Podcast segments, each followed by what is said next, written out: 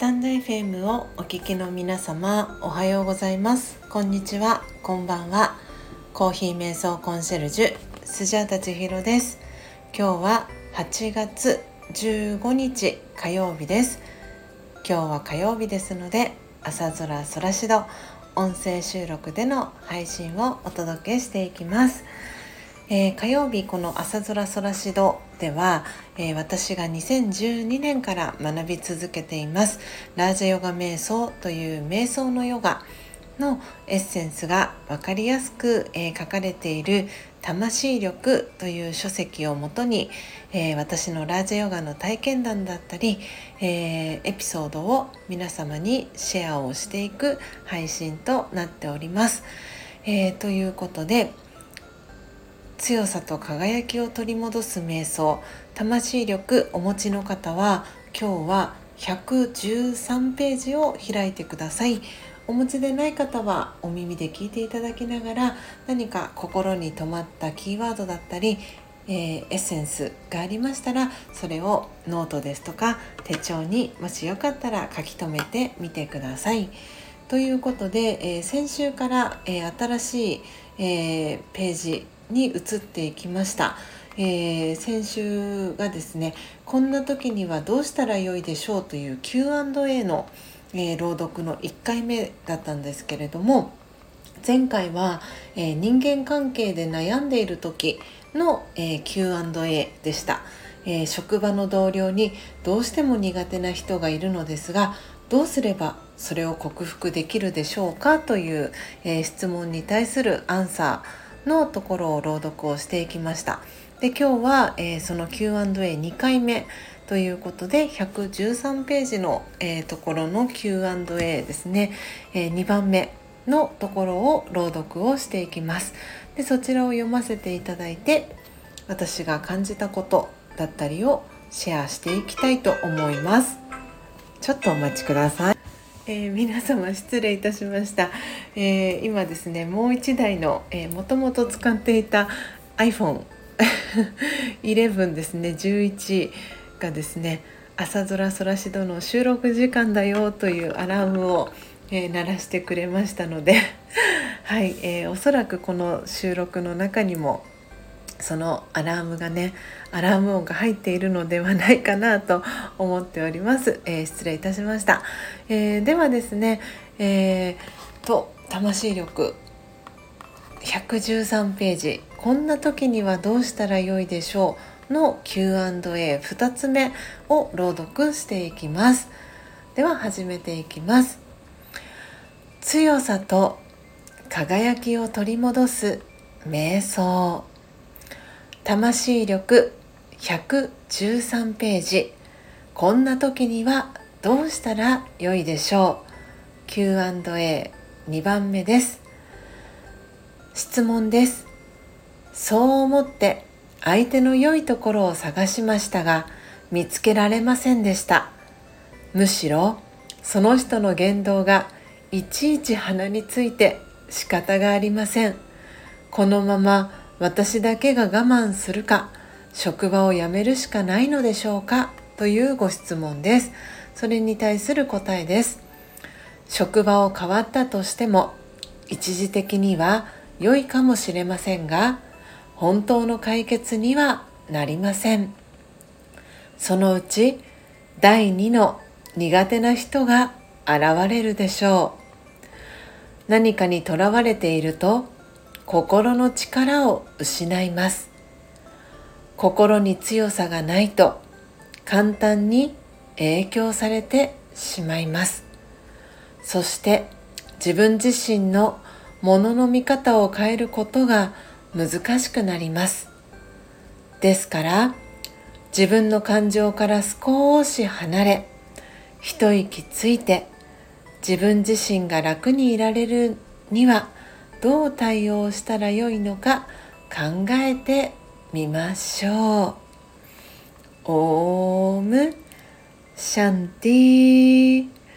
いかがでしたでしょうか、えー、最後、えー、私がですねオームシャンティというご挨拶をさせていただいたんですがこのオームシャンティというのはこのラージヨガの瞑想ではよく使われるご挨拶で、えー、私は平和な魂ですとか私魂は平和ですという意味を表すヒンディー語になります。でこのオームシャンティという、えー、言葉はですね本当にラージヨガの、えー、中ではよく使われますなのでどんな時もオームシャンティチャンネルというチャンネルで、えー、のっぽコーヒーチャンネルののっぽさんと共同のチャンネルを、えー、やっているんですがその中でもオームシャンティという言葉を使わせていただいております。はいということで今日のこの Q&A2 つ目の質問いかがでしたでしょうか？きっとねそうそうそういうことあるよねって感じた方たくさんいらっしゃるかと思います。でまさに私も全く同じ経験をえー、しました。でその時には、えー、職場を離れるというねあの卒業するという選択をしたんですけれどもそれは、えー、どのタイミングいろんなタイミングでねあのそのお仕事をしていた場所を卒業するっていう経験を私の場合はあのもしかしたらうーんたくさんしている部類に入るかもしれません。たくさんあのいろんな仕事を経験してきましたし、えー、はいなので卒業します辞めますというねあのご報告報告をたくさんしてきたかなと思っています。でその中でうん、私が我慢するかっていうね私が我慢するか職場を辞めるしかないのでしょうかっていうね質問があったんですけれども私は比較的その我慢をお仕事をしている時はね我慢をしたりしてるなっていうふうに思いながらお仕事をしていた時もありました。でですがラジオが学ぶようになってその我慢っていうのとは違ってその見方とか捉え方っていうのを変えてみたりとかしていくことでその職場を辞めるっていうのの辞めることに対してのうーんこれは何と言ったらいいんですかね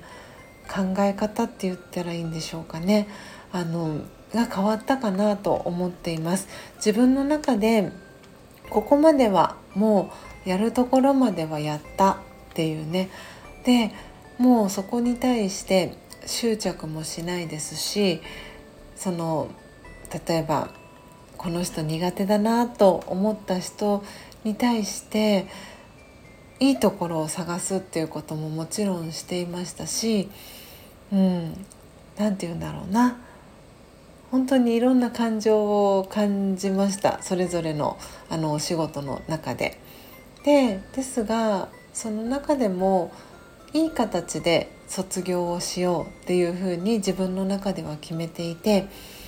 で気持ちよく、えー、その場所を卒業して次のステージ次のステップへ進んでいくっていうね考え方を私はしてえー、今までお仕事してきたところを卒業して次の、えー、ところへ移っていくっていうことをねしていきました。でその中で自分自身はベストを尽くしてうん例えば辞めますとかあの何て言うんですかねちょっとお仕事をお休みしますとかっていうふうに言ったこともありますけれどもうん。でそれに対して私が自分自身の思いを伝えてうんそれに対してこういう返事をもらえたらいいなっていうふうに期待をした時もありました。でもその期待って結構裏切られると言いますかその通りにいかないことも多々あってすごくそのやめますとかえー、卒業しますとかっていうことに対して私自身がすごく勇気を振り絞って言ったにもかかわらず意外と相手の方の反応はあっさりだったりとか で逆にすごくねあの名残惜しいですっていう風に言っていただくこともあったりとか本当にいろんな、えー、パターンがありました。でも本当にその相手の方の顔色だったり反応だったりっていうのをこうそこにね一喜一憂するのではなく本当に気持ちよくあの卒業をしてで卒業した後もご縁があれば、えー、そのご縁っていうのは続いていくものなのではないかなと私は、えー、感じていて考えていてなのでその辞めたからって言ってご縁がぱったりぷつりと切れてしまうっていうことは、えー、今まであまりなかったかなというふうに思っています。でこれからもおそらくねそういう場面っていうのはもしかしたらその職場だけではなく今回のテーマっていうのが人間関係で悩んでいる時っていうところでの、えー、Q&A でしたのでその人とのつながりの中でで中でとかこういうシチュエーションってすごく増えてくるのではないかなって思っています。でその時に今回の QA の、えー、答えのように自分の感情から少し離れ一息ついて自分自身が楽にいられるにはどう対応したらよいのか考えてみましょうという、えー、最後ね3行書かれているんですけれどもまさにこのね、えー、文章の通り自分自身が楽にいられるにはどうしたらいいのかっていうところにフォーカスを当ててそれが例えば職場を離れるとか、えー、次のステージに移っていくとかその方との、えー、ご縁は一度、えー、お休みをして次の方とのご縁だったり、え、関わりに少し時間を割くとかそういうふうにいろんなアイディアが出てくるかと思いますでその中で私はすごくラーゼヨガの、えー、知識だったりラーゼヨガの瞑想に助けてもらうことが多かったなという、えー、そんな、えー、感じを、え感じております感覚をね、えこの10年間11年間の中で体験だったり、え経験をさせてもらいました。はいということで、え今朝はこんな時はどうしたらよいでしょうという、えー、ラージェヨガを、えー、学ぶ中で、えー、出てくるであろう、え Q&A 人間関係で悩んでいる時の、え質問の2番目、えそれに対する答えのページを朗読していきました。皆様いかがでしたでしょうか、えー、この朝空空指導ではですね、えー、皆様が私に聞いてみたいことラーゼヨガにまつわることだったり、えー、私の体験談だったり、え何かこんなこと聞いてみたいなっていう、え疑問質問、えございましたらレターですとか、えコメント欄、え各 SNS えー、そして公式 LINE、えー、からですねメッセージをいただけたらなと思っております。えー、プロフィール欄のところに公式 LINE の URL も貼っておりますしインスタグラム、ツイッターの、えー、リンクも、えー、連携させていただいております。であと YouTube のリンクもね連携をしておりますので今こうやって話しているスジャータが、えー、どんな、えー、人物なのかっていうのをね映像付きで見たいという方はそちらももしよろしければ YouTube もアクセスしてみてください。というわけでというわけで、えー、今週も最後までお聴きいただきありがとうございました。皆様どうぞ素敵な一日をお過ごしください。コーヒー瞑想コンシェルジュスジャータ千尋でした。さようなら。